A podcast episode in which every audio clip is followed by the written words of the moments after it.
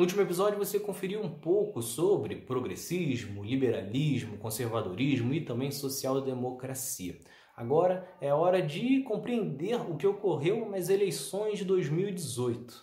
É Pilatos lá na Bíblia quem nos diz, e também faleceu por ter pescoço o infeliz autor da guilhotina de Paris. Tanto os políticos, quanto os partidos, quanto até mesmo os eleitores não possuem muita fidelidade ideológica aqui no Brasil.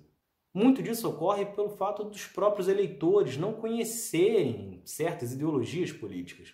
Por outro lado, é que muitos políticos também acabam utilizando certas ideologias políticas apenas para serem eleitos e depois acabam abandonando e criando, teoricamente, uma certa resistência a cada uma delas.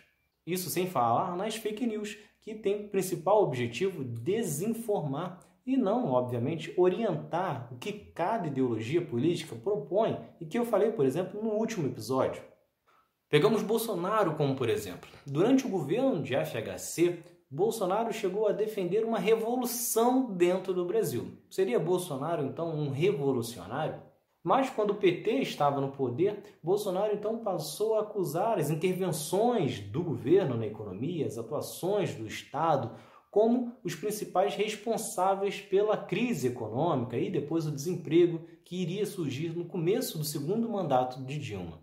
E a partir de 2014, já com as campanhas para derrubar Dilma do poder e planejar sua posição política para disputar a presidência em 2018, Bolsonaro então abraçou de vez o conservadorismo, apelando muitas vezes para a religião, para questões de valores da família e defendendo questões de tradição do Brasil. Além disso, durante todo este período, Bolsonaro sempre apoiou a ditadura, agradando em cheio os reacionários que estavam longe do protagonismo político no Brasil. Com isso, em 20 anos de vida política, Bolsonaro chegou a estar do lado dos revolucionários esteve do lado dos conservadores, dos liberais e dos reacionários. A única coisa que Bolsonaro não foi foi ser progressista. Só que aí chega as eleições de 2018 e basicamente todos esses setores, os liberais, os conservadores e os reacionários, se uniram em torno de Bolsonaro para elegê-lo presidente. Porém, é importante ressaltar que essa mistura de ideologias, que acaba não sendo nenhuma, não é uma coisa exclusiva de Bolsonaro. Amoedo, do Partido Novo, que é um Bolsonaro com um pouquinho mais de grife, acaba sendo a mesma coisa. Ele, em uma entrevista, declarou que era liberal na economia e conservador nos costumes. Algo que poderia muito bem ter saído da boca do presidente atual, acrescentando apenas frases como tá ok, no tocante disso daí, na questão. Só que, como visto no episódio anterior, não tem como misturar ideologias. O conservador não concorda com o reacionário, embora ambos tenham valores no passado, o reacionário quer voltar para lá, enquanto o conservador aceita mudanças. A fusão entre liberal e conservador é ainda mais absurda, afinal, não existe liberdade econômica se não existir liberdade individual.